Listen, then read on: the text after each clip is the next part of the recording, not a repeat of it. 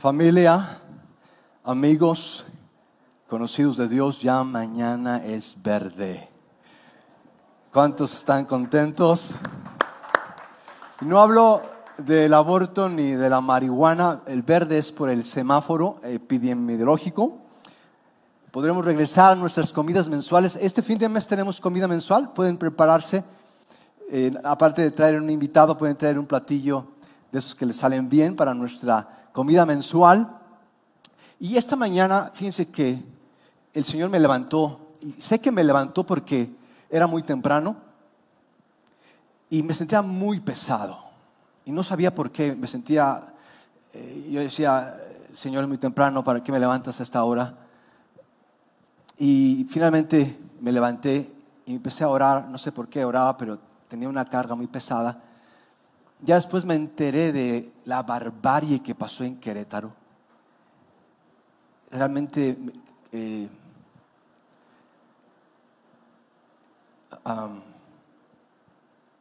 y todavía sigo un poco, y no sabía que había pasado eso, ahora entiendo por qué me sentía así. Y yo creo que no es, que, yo sé que tú has escuchado eh, tantas razones, que fue ANLO, que el narco, tantas cosas, pero yo creo que en el fondo es nuestra inmensa necesidad de Cristo, de salvación, de perdón, lo que nos lleva a hacer cosas tan atroces. De modo que les parece si oramos por un minuto por nuestro país, por un segundo, unos segundos, por nuestro país. En esta semana han muerto más personas en México que en lo que está pasando en Ucrania. Y creo que como hijos de Dios, esto nos debe pesar mucho en el sentido de no solamente orar, de vivir en, en quebranto. No puede haber cristianos duros, orgullosos, porque eso no nos permite darnos cuenta de lo que está pasando. Solamente puede haber hijos de Dios quebrantados, dolidos de lo que está pasando, no para regañarlos o para maldecirlos, te va a caer el, juicio de Dios, es por su pecado, no por eso, eso no hacen los hijos de Dios, se duelen de, de, que están en oscuras, de que no le conocen. De modo que Padre, en esta mañana nos duele mucho lo que pasa en nuestro país. Y hasta donde, donde entendemos, hasta donde nos es posible creer, Señor, te decimos, usa nuestras vidas como embajadores de paz. Usa nuestras vidas para mostrar tu compasión a aquel que nos rodea. Úsanos, Señor, como una luz en esta oscuridad. En el nombre de Cristo Jesús. Amén. Alguien que sea bueno para tomar decisiones sabias. Aclaro, para tomar decisiones yo decido siempre, pero sabias, decisiones sabias. ¿Qué es, qué es sabiduría? ¿Qué significa esto de tomar decisiones sabias? Sí, que sean con fe, con perdón y por una causa que sea mayor a nosotros mismos. O sea, que no tenga que ver con nuestros intereses. Esos, esos son sabias, decisiones sabias. Creo que, creo que he estado eligiendo mal entonces. No, no, yo creo que no decidimos por justicia, usualmente decidimos por venganza. Y no me refiero a lo que sucedió en Michoacán también esta semana, otra docena de muertos por un ajuste de cuentas, o lo que sucedió en Querétaro, algo peor, con un ajuste de, cuentas de fútbol. Yo creo que decidimos por el estómago y decidimos en la oscuridad. Decidimos por el estómago y decidimos por la oscuridad. ¿Y saben qué es lo peor? Lo peor no es esto. Lo peor no es que decidamos desde el estómago y por la oscuridad. Eso no es lo peor. Lo peor es que seamos tan fáciles de convencer para decidir así. Que seamos tan fáciles de ser llevados por nuestro estómago, llevados por, nuestra oscuridad, por la oscuridad, no solamente nuestra, sino esta, esta oscuridad que hoy vemos, vivimos, de este mundo que se opone a Dios. Y yo creo que ah, tal vez tú has pensado que decides y decides bien, pero para el resto de los eh, mortales y eh, la demás gente honesta, creo que todos enfrentamos esta cuestión de que, de que ya queremos decidir bien. Y, tal vez no hemos llegado a este punto de saber que muchas de nuestras decisiones vienen porque en el fondo demuestran una cosa que no hemos creído aún. Eso es algo que va tal vez a alguno ofender, pero muchas de nuestras decisiones muestran que no hemos creído aún. Cuando tú y yo finalmente creemos de todo corazón, nuestra vida tiene que ser diferente. Nuestras decisiones tienen que ser diferentes. Y, el, el, título de mi mensaje en esta mañana es, es este. Para quienes aún no se han ofendido, espero que con esto puedan ofenderse.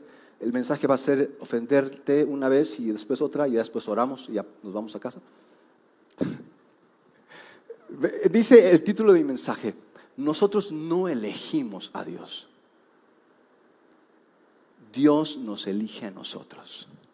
Yo sé que estamos tan acostumbrados a que nos digan que elijas, tú eliges, tú sabes que elegir, elegimos gobernantes, elegimos cónyuges, elegimos carreras, destinos, futuros, eh, todo lo elegimos y creemos que podemos elegir.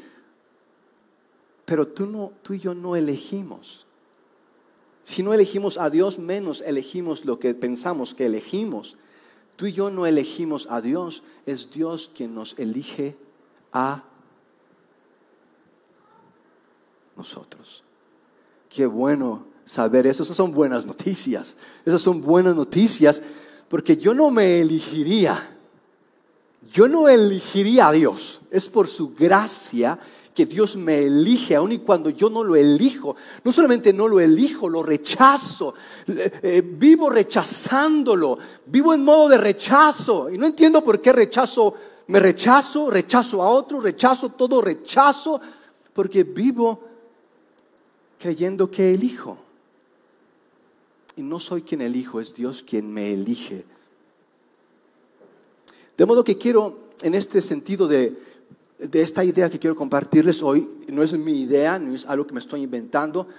solamente estoy compartiéndoles lo que Pablo va a hablarnos en este pasaje de Romanos 11, del 11 al 24. Eh, quiero eh, separarlo en dos cosas.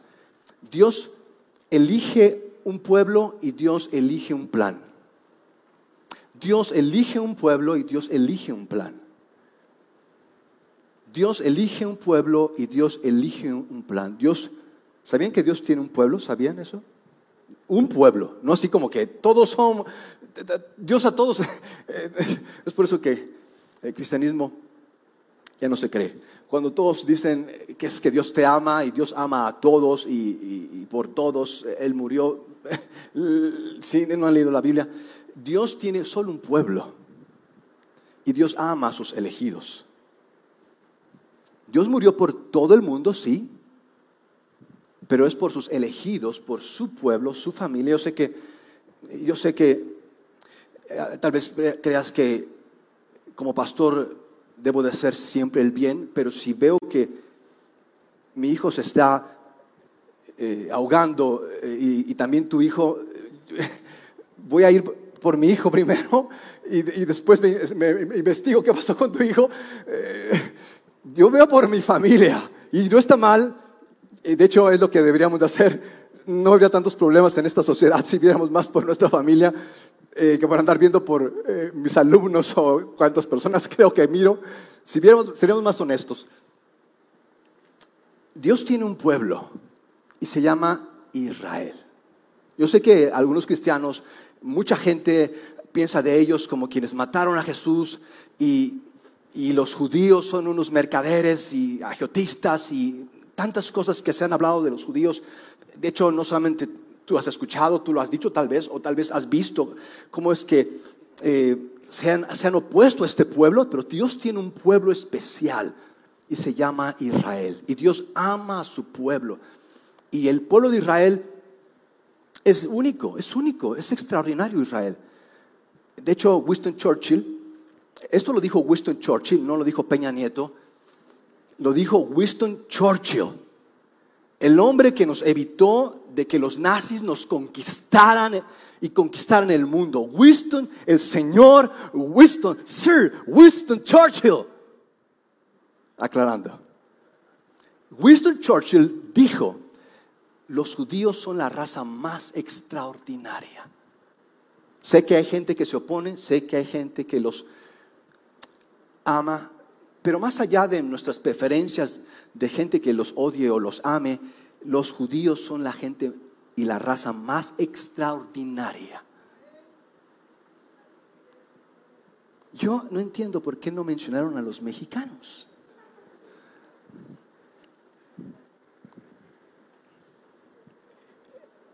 Una vez el rey Luis XIV de Francia le exigió al famoso matemático y filósofo francés Blaise Pascal que le diera una evidencia de Dios. A ver tú, cristiano, dame una evidencia de Dios y mira que creo en tu Dios. Así muy arrogante Luis XIV, francés. Dame una evidencia. Y este filósofo cristiano, al que admiro tanto, Pascal, dijo, Su Majestad, el pueblo judío.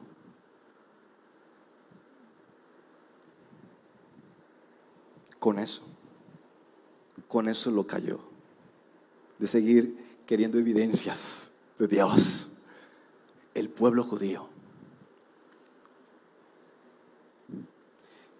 El pueblo judío ha sido perseguido por los asirios, los persas, por los babilónicos, y no lo han destruido. Por los jebuseos, jerjeseos, jebuseos y no lo han destruido. Ellos, de hecho, ya fueron borrados del mapa, ya no existen. Díganme, ¿alguien conoce algún asirio? ¿Alguien que sepa dónde están los babilonios?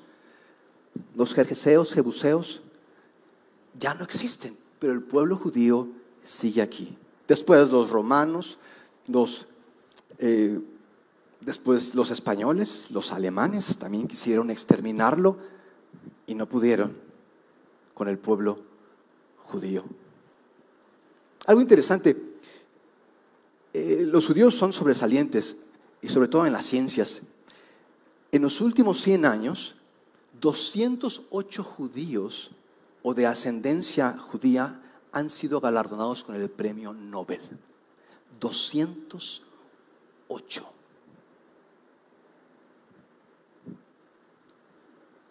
En toda nuestra historia, ¿saben cuántos llevamos?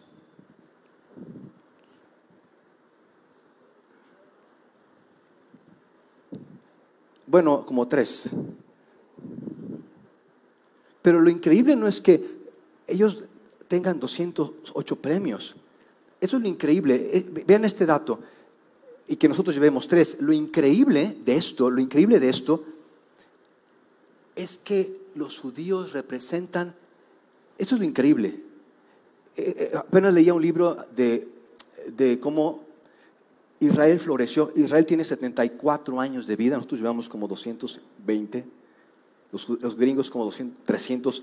Los judíos tienen 74 años de existencia como nación y en 74 años transformaron el desierto en un viñedo e hicieron de Israel el centro de tecnología militar más sofisticado del mundo. Lo sorprendente no es que haya eh, Israel en 74 años convertidos en una potencia mundial, no es que tenga 208 premios Nobel en los últimos 100 años. Lo más increíble es que el pueblo judío representa el 0.02% de la población mundial. Los chinos representan como el 20, otro 20 los indios, los españoles como un 2%, nosotros un 2% de la población mundial, ya llevamos con 3, pero un pueblo que representa el 0.02%, tú dices, algo hay raro, ¿qué come esta gente? ¿Qué hace? ¿Qué, qué suplementos consume? La palabra de Dios. Es lo que hacen. Estos, ellos han preservado por el curso de milenios la palabra de Dios, aun y cuando esto requirió sus propias vidas preservaron, cuidaron, nos legaron. Nosotros como cristianos somos herencia de los judíos. Los judíos nos consideran una secta, pero nosotros somos descendencia de los judíos. Fueron ellos quienes nos heredaron este mensaje en mucho que Jesús lo revolucionó a uno más. Es cristianismo 2.0, no somos judíos, pero venimos de esta herencia. Díganme, ¿qué hemos aportado los mexicanos? Aparte del tequila, el mezcal, la Virgen de Guadalupe, la Rosa de Guadalupe, el Chespirito.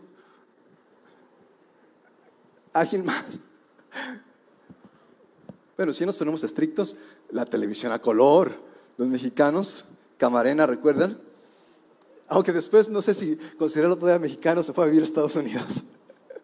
No sé si eh, tomarlo como mexicano,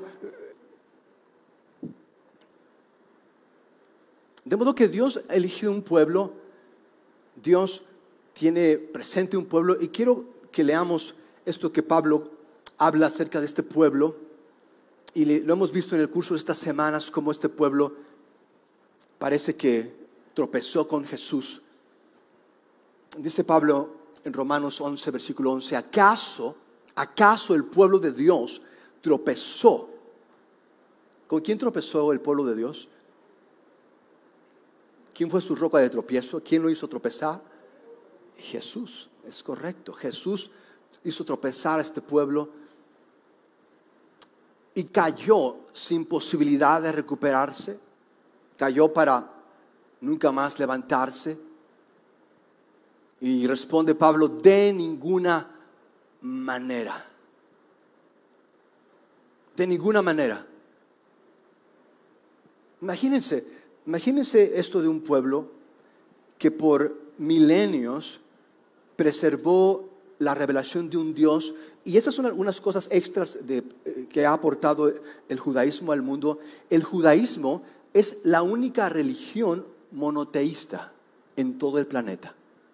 Fuera de los judíos no hay otra religión monoteísta es la única que nos ha inculcado la adoración a un solo Dios, no a cuantos tú creas y Tlaloc y la lluvia y eh, es que yo quiero a este ahora. Es un solo Dios. Deuteronomio 6.4. Un solo Dios. El, el pueblo judío nos ha inculcado también el valor de la familia. Antes de que hubiera la Pax Romana, los judíos promovieron el cuidado de los niños, de los ancianos, de las mujeres los judíos también eh, aportaron mucho con la ley. El derecho romano que hoy conocemos no hubiera sido posible, ni lo que hoy conocemos como derecho moderno, si no hubiera sido por los diez mandamientos que fueron una aportación al mundo por los judíos. No sabíamos qué era bueno, qué era malo, hacíamos lo que queríamos, vivíamos como queríamos, ahí lo que diga el viento. Vienen los judíos y aportan esto de los diez mandamientos para ayudarnos a darnos cuenta de qué hacemos, lo hicieron los judíos. Y algo que me llama mucho la atención en esos tiempos en donde todos quieren ser diferentes y se aplaude la diversidad, los judíos nos ayudaron a vernos como iguales. Es algo que, una aportación inmensa del pueblo judío, los, judíos creen que tú y yo somos iguales. Todos fuimos creados a la imagen y semejanza de Dios. Todos hemos sido creados a la imagen y semejanza de Dios. Eso es una creencia que nos ha sido heredada por parte del pueblo judío. Imagínense todo esto que ha hecho el pueblo judío.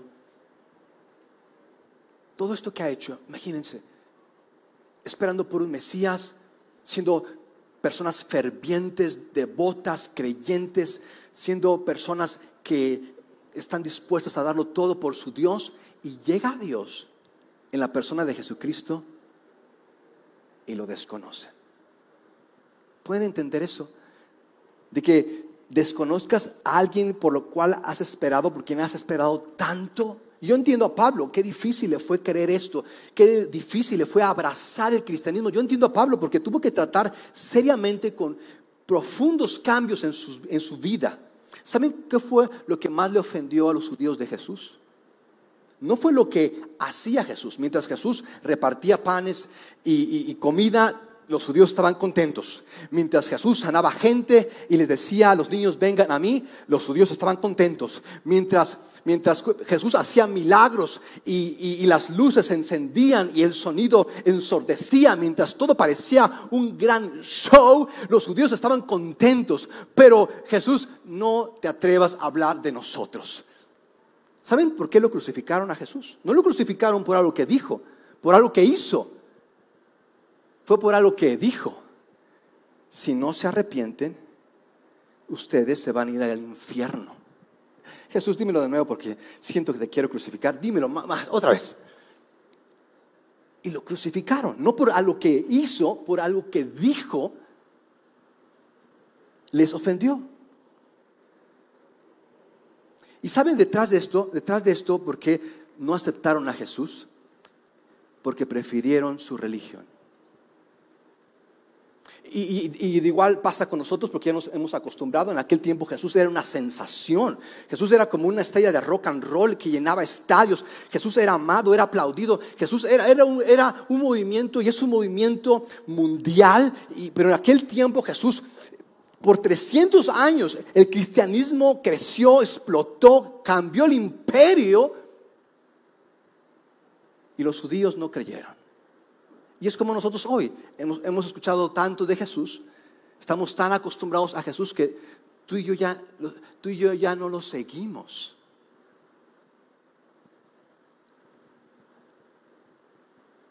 A mí, a mí me dijeron que fuera a la iglesia el domingo, no que siguiera este Jesús. Yo por eso no conozco a Jesús, porque soy Juan Orozco y me desconozco. No, me digas de Jesús, háblame de lo que puedo hacer, de, cómo desatar mi potencial, háblame más de mí, pero no me hables de Jesús porque, porque me ofende, no quiero saber de ese hombre, púchila. Y les ofendió Jesús, fue tropiezo Jesús. y no era fácil porque los judíos habían heredado años y años es que mi familia es cristiana, yo casi nací al lado del piano de la iglesia y solo escucho canciones cristianas y, ya se habían acostumbrado tanto al cristianismo que se habían inoculado, se habían vacunado del cristianismo, ya no les pegaba el cristianismo, ya no les emocionaba, ya no cambiaba sus vidas. Como, como dijera Javi la semana pasada, me dijo, ¿cuántos dan gracias a Dios por Javi? El mensaje que dio la semana pasada. Aplaudan aunque les haya dicho que se duermen en el mensaje y es por su dureza de corazón. Eh, eh, eh, me encanta esto que dijo Javi acerca de que se habían endurecido tanto que no se dieron cuenta quién estaba enfrente de ellos y lo mataron.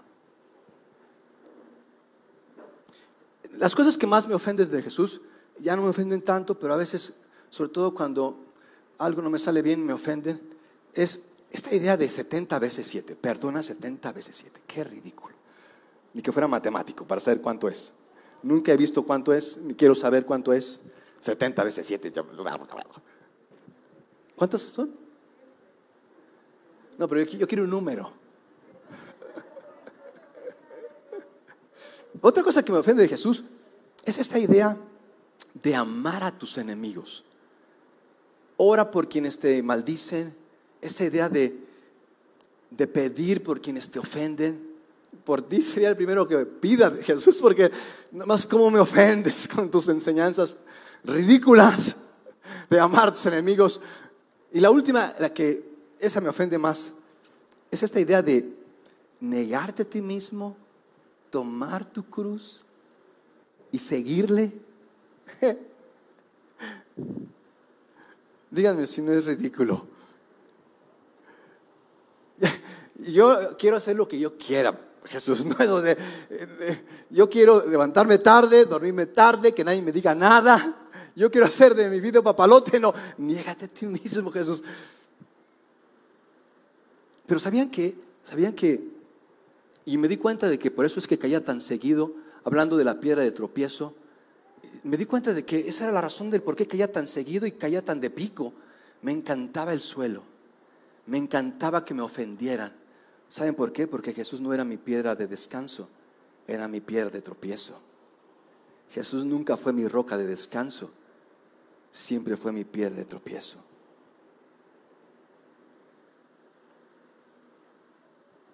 Y dice Pablo, irónicamente, irónicamente, al salirlos del pueblo de Dios, dejaron la puerta abierta para que los que no eran del pueblo de Dios entraran. Y lo siguiente que pasó es que los judíos se preguntaban si estaban perdiéndose de algo realmente bueno. La desobediencia de Israel ha traído muchas bendiciones. Pastor, esta es la palabra que necesitaba escuchar el día de hoy. De algo sirve mi desobediencia. Mi mal ejemplo está sirviendo a alguien. No sé si esté aplicando directamente contigo. Vamos a terminar el versículo. La desobediencia de Israel ha traído muchas bendiciones a todo el mundo. El fracaso de su misión sirvió para traer muchas bendiciones. ¿Ya ve, pastor? A los que no son judíos. De aquí vendrá el dicho, no hay mal que por bien no venga. De algo sirvo, de mal ejemplo, pastor. Gloria a Dios. No creo que se refiera a ti. Yo creo que los judíos no sabían ni pensaban que su desobediencia les iba a ayudar a los, a los gentiles. Yo no creo que pensaban, sí, voy a desobedecer a Dios, me voy a rebelar para que con eso los gentiles puedan entonces entrar y creer, sí, lo quiero hacer, me voy a rebelar con Dios porque quiero la bendición de los judíos. No es así. Dios usa aún nuestra desobediencia. Dios usa aún nuestro pecado para sus propósitos. Con toda seguridad habrá aún más bendiciones cuando cumplan la misión que Dios les ha dado. Si caídos, imagínense, si caídos están bendecidos estos hermanos, ahora imagínense levantados los ingratos. Ah, hijo, no hombre, estos amigos van a conquistar el mundo. Me dirijo ahora a ustedes, los paganos, ¿Lo está diciendo paganos, Pablo? Pagana tu madre. Se escucha rudo esto, pagano, pero no está siendo grosero Pablo. Pagano es sinónimo de gentil, de, de no judío, de no pertenecer al pueblo de Israel. Pagano. Somos paganos, no gentiles. Gentiles o paganos. Dile a la persona que está a tu lado, eres un pagano. Y dile, sí, cierto. ¿Cómo sabes? ¿Qué comes que adivinas? Me lo dijeron hoy, dile. Que son todos aquellos que no son judíos. ¿Habrá aquí algún judío que nos acompañe? Ben Hadad Abraham, Levi, Matusalén.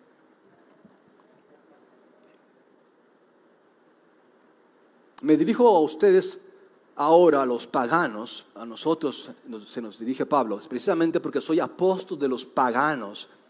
Tengo que poner todo mi empeño en este ministerio.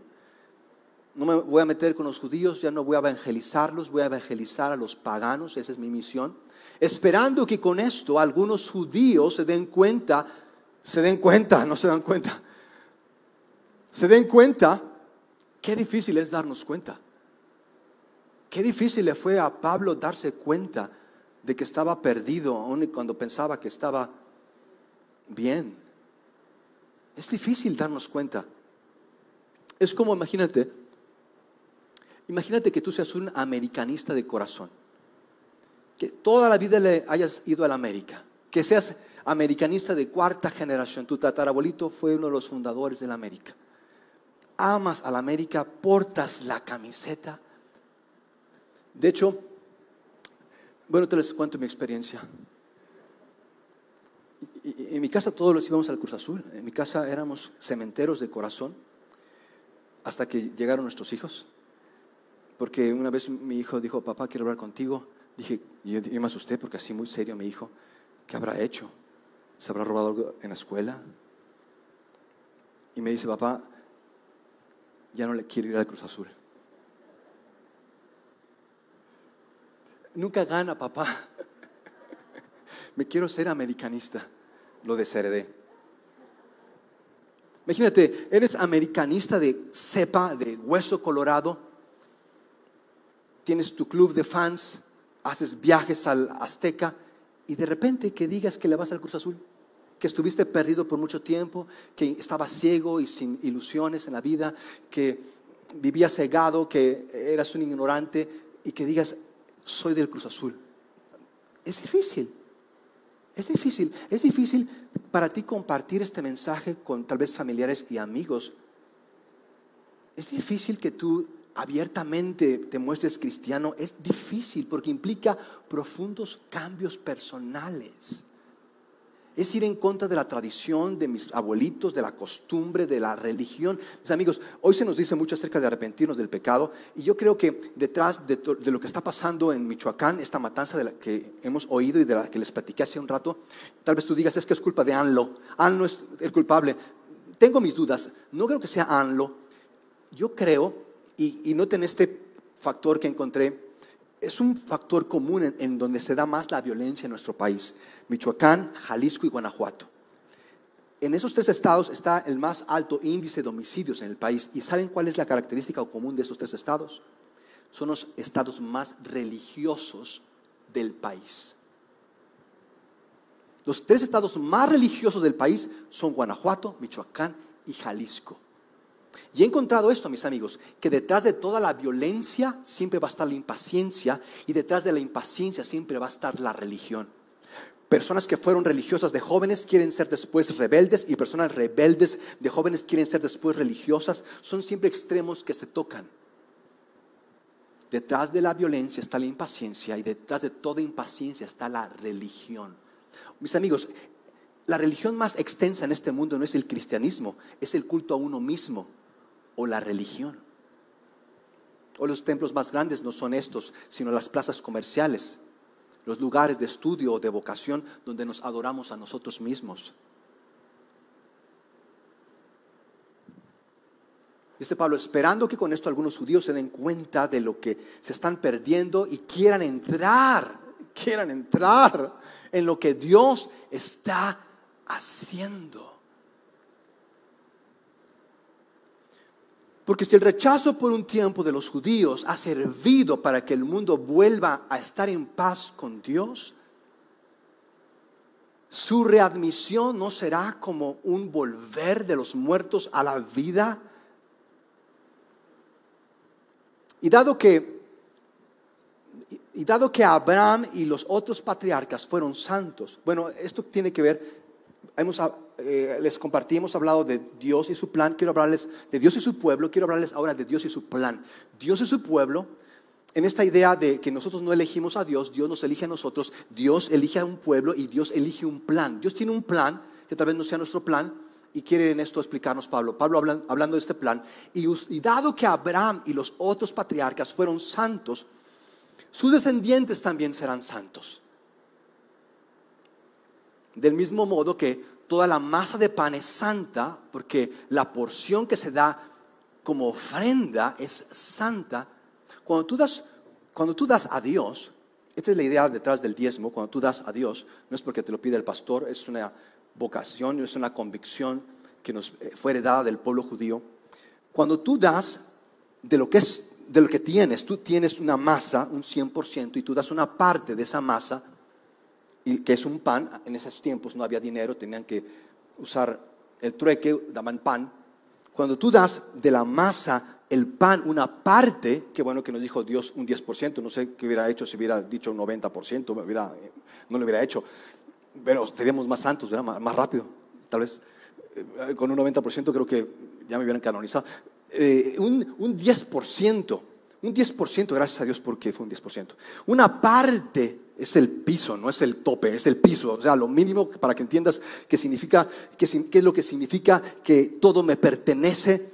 Cuando damos una parte del todo, Dios bendice el todo. Es mejor, es mejor tener una parte con su bendición que todo sin su bendición. ¿Cuántos están de acuerdo? Son los que no dan, ¿verdad? Y dice Pablo que el problema que usualmente tenemos es que vemos a lo que damos vemos a las ramas, pero no a la raíz. No vemos todo lo que tenemos. Y dice Pablo, pues si las raíces del árbol son santas, las ramas también no serán. ¿Sabían que vamos por la vida queriendo cambiar nuestras circunstancias en lugar de querer cambiar nuestro corazón? Que vemos por los frutos en lugar por la raíz. ¿Sabías que si la raíz está buena, sabías que los frutos van a estar buenos? Si tu raíz está bien, tú vas a estar bien. Tú no vas, ay, ¿por qué me hago esto? Y eh, a ver si ya me controlo. es que necesito vacaciones. Es que mi esposa me, me, controla. No, si tú estás bien, si tu raíz, más bien tú, más que tú, si tu raíz está bien, tú vas a estar. Pero no queremos cambiar la raíz, queremos cambiar la rama. No me gusta esa rama. Apártate de esa rama. Es una ramera. Esa rama. Andamos ahí calificando a la gente de rameras. No es la rama, es la... Pero no queremos cambiar la raíz.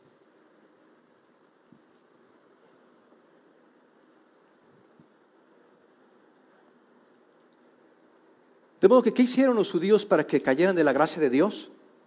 ¿Qué hicieron los paganos para que Dios los injertara en su gracia? Pablo concluye este pasaje diciéndonos, algunas ramas naturales del olivo fueron cortadas. En su lugar, tú fuiste injertado como una rama del olivo silvestre. Entonces ahora eres parte de la misma raíz y compartes la rica savia, la vida misma del olivo. Noten esto. Dios cortó las ramas naturales porque los judíos tropezaron con Jesús, cortó a los judíos para que no se dieran cuenta y en su lugar nos injertó a nosotros, gentiles, silvestres, para que pudiéramos gozar de la rica savia. ¿Cuántos dan gracias de que nos injertaron? ¿Cuántos están gozando de la rica savia? No, yo quiero Coca-Cola. Sin embargo, cuídense, vean esto, sin embargo, cuídense de no sentirse mejor que las ramas cortadas. Y, si se sienten así, es que esos judíos, si, nos sentimos mejores, eh, sentirnos mejores o sentirnos peores son extremos que se tocan, vamos por sintiéndonos mejores o peores que alguien, cuando todos somos pecadores necesitados de la gracia de Dios. Dice, y si se sienten así, recuerden que no son ustedes quienes nutren a la raíz, tenemos todo al revés, sino la raíz a ustedes. Yo no soy quien nutro a la raíz, es la raíz quien me nutre a mí. Dependo de la raíz.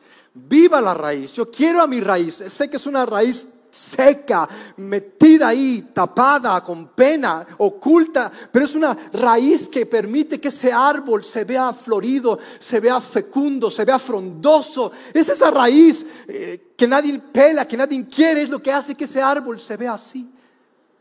Tal vez ahora digas, pero las ramas fueron cortadas para injertarme a mí. Eso es cierto, esas ramas fueron cortadas debido a su falta de fe, pero tú sigues en tu puesto solo por tu fe. Ellos fueron cortados por su falta de fe. Eso significa que no debes de ser orgulloso, no sentirte muy orgulloso, no debes de ser orgulloso, más bien deberías ser humilde y y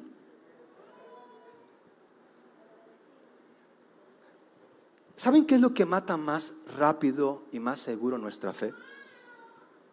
Para quienes creen que es el cónyuge, los problemas, hanlo, cuantas, tantas cosas, lo que más, si hoy tú dices es que no tengo fe, se me está acabando la fe, ya no siento lo mismo, creo que ya Dios me dejó, si tú de algún modo se te está acabando la fe, ¿sabes qué es lo que más mata la fe y más rápido? El orgullo. No puede haber un cristiano y un orgullo, no puede haber un cristiano orgulloso, mis amigos, es un oxímoron. es imposible. No puede haber un cristiano, no puede haber un cristiano orgulloso a la vez. ¿Qué es el orgullo? El orgullo es tomar el lugar de Dios, es confiar en mí y no en Cristo. Y, es lo que hacemos, eh, decimos, bueno, ya fui a la iglesia, no te confíes, por favor. No es que ya todo debe de salirme bien, ya puse mi alabanza, ya no digo groserías. No te confíes, por favor, después, ¿por qué los cortan? creemos que por algo que hicimos ya la vida debe pintarnos mejor. Eso no es fe, eso es orgullo. Ya di, ya cumplí. Eso no, eso no, habla de la humildad, le habla el orgullo. Tú y yo no podemos aportar nada. ¿Saben lo único que hemos aportado en esto, en esta historia? Lo único que hemos aportado es nuestro pecado. De ahí en fuera no hemos aportado más ni vamos a aportar más. Todo es por gracia y para su gloria. ¿Y saben? El más grande pecado, y es del que menos se habla, hablamos del pecado de las prostitutas, de los drogadictos, de los delincuentes, de cuánta gente, pero el mayor pecado, ¿saben cuál es? El de los orgullosos. Estaría muy bien que las iglesias predicaran más al arrepentimiento del orgullo y la religión que al arrepentimiento de la diversión y la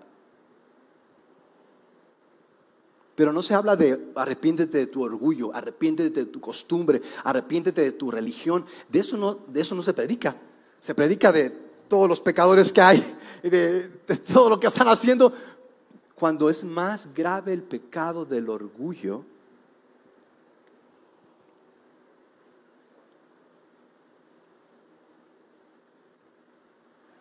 Vean esto, vean si no es grave el orgullo, vean esto. Mis amigos, si tú te sientes muy cansado y, que tienes tantas cosas que hacer y, siempre estás viendo por hacer algo y no puedes estar en paz, tal vez eso evidencia mucho orgullo. ¿Crees que controlas el mundo? Es que, y sabes, ve, lo que dice en cuanto al orgullo. Escucha esto, escucha esto. Dice, porque si Dios no perdonó, vean esto, yo pensé que Dios perdonaba a todos. Y Si Dios no perdonó, es como para que ya no fuéramos tan orgullosos, ¿no? No, es que no es posible, Dios. Que no me esté saliendo. ¿Saben, ¿Saben qué es lo que yo más cuido? Porque sé que es lo que infla mi orgullo. Cuando algo no sale como quiero, encuentro que quiero depender más de mí que de Dios. Es lo que he visto. Cuando algo no sale como quiero, el primero que sale a protestar y a quejarse es el orgullo. Y he aprendido con duros golpes a no darle lugar a ese orgullo difamador. Que me quiere hacer, que me quiere hacer depender más de mí que de Dios. Y usualmente eso no pasa, sino hasta que algo pasa que no es como yo quiero Y estamos cansados, ¿saben por qué estamos cansados? Porque somos orgullosos. No descansamos en Dios. Estamos preocupados, ¿saben por qué? Porque somos orgullosos. No descansamos en Dios. ¿Saben algo? Todo se va a acabar. Todo se va a acabar. Todo. ¿Tú crees que por más que te esmeres como esposa, ese matrimonio no se va a acabar? Tal vez se acabe más pronto de lo que tú crees. El orgullo no nos permite darnos cuenta. Todo se va a acabar. ¿Saben lo único que no se acaba? Lo único que no se acaba son nuestras ganas de pelear. Se llama orgullo. Esa es la raíz del orgullo. Cualquier detalle va a ser bueno para que ya quiera pelear con alguien o para ya no ir a la iglesia o para usarla de cojín ese domingo. Y miren aquí lo que dice Pablo. Si esto no nos da miedo, mis amigos, no creas que porque te vayan a saltar ya con eso, o que la inseguridad en México... Eh, vean esto, porque si Dios no perdonó a las ramas naturales, a ti tampoco te perdonará y te cortará. Miren pues que Dios es bueno aunque también que estricto, ha sido estricto con los que cayeron, algunos cayeron para que otros creyeran. Y ha sido bueno contigo. Pero yo sabía que Dios era nada más bueno. No, también es muy estricto. Si tú quieres tener una relación con Dios, también la parte estricta, no creas que esa eh, se aplica hasta el cielo o eh, solamente es para los paganos. Los judíos consideraban a los cristianos paganos y ahora los, los cristianos consideramos a los que no son cristianos paganos. ¿Cómo se repite la historia? Pero tienes que vivir, vean, dice Pablo, ok, ¿qué, qué hacer? Pero tienes que vivir, vean esto, siempre de acuerdo con su bondad. ¿Cómo le hago para vivir de acuerdo con su bondad? y no de acuerdo a mi maldad. Yo quiero vivir de acuerdo a su bondad y no a mi maldad, que ya me tiene bien atorado. Ya no quiero seguir viviendo de acuerdo a mi maldad.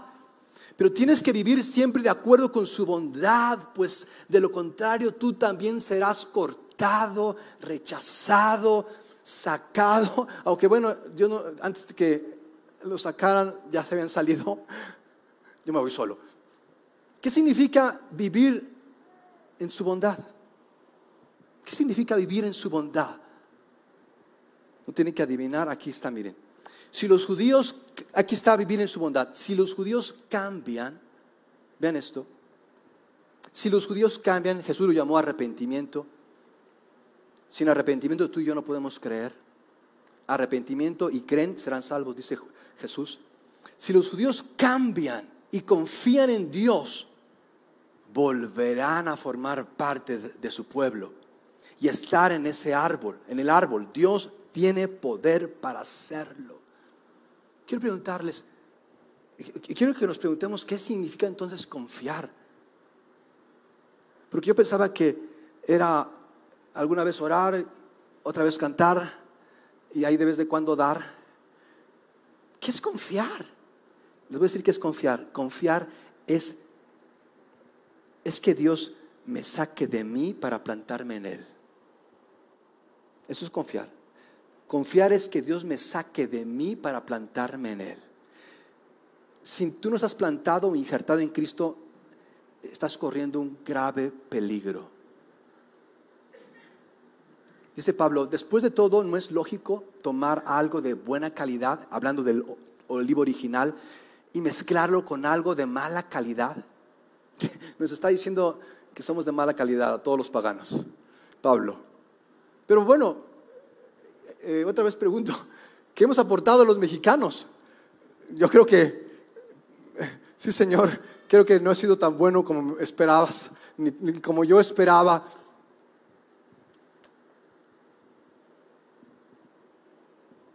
Aparte del tequila, el mezcal y la Virgen de Guadalupe, creo que no hemos aportado mucho dice Pablo, si Dios los aceptó a ustedes que no eran parte de su pueblo, con más razón volverá a aceptar a los judíos que sí lo son.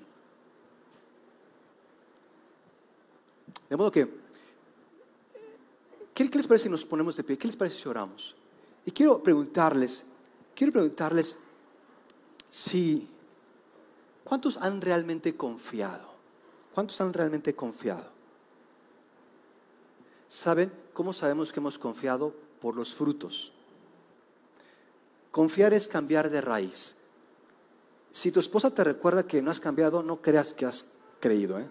Es el primer testigo de que hemos cambiado. De modo que si tú dices que yo creo, pero tu esposa dice no, es falso ese hermano. ¿Y saben qué, caracteriza hoy en día la iglesia? La falsedad.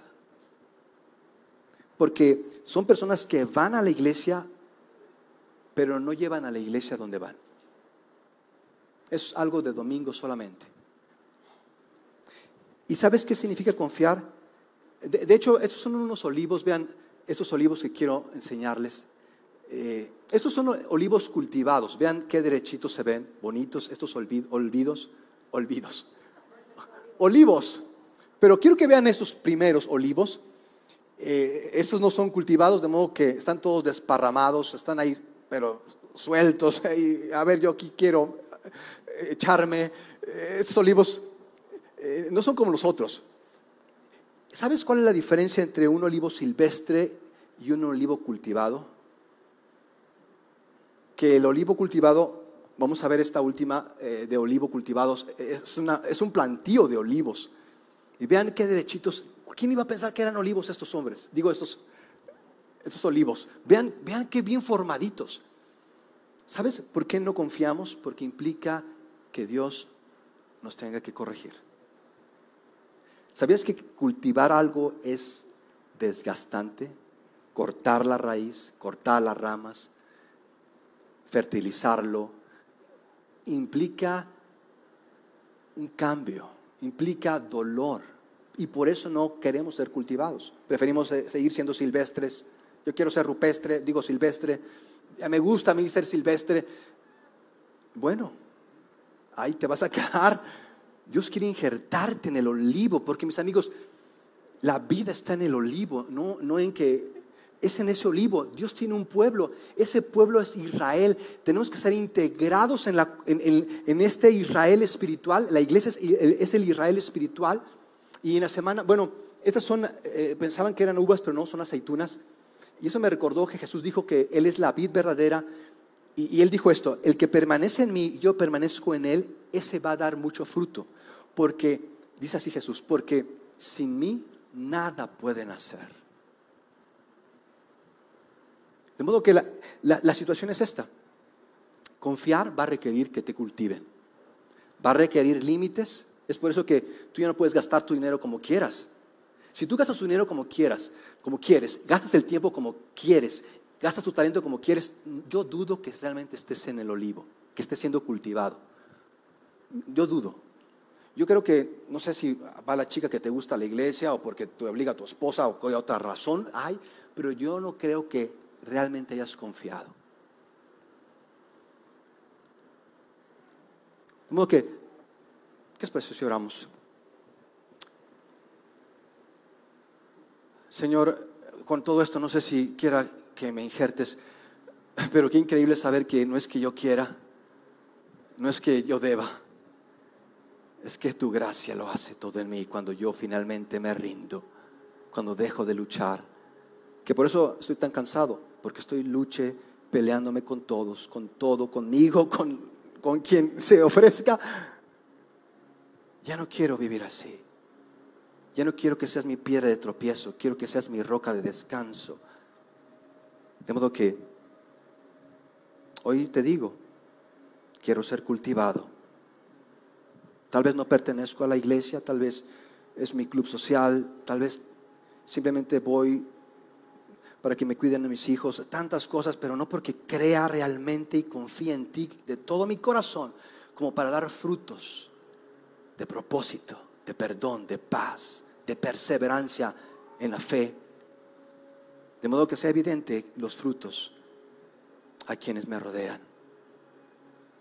En el nombre de Jesús.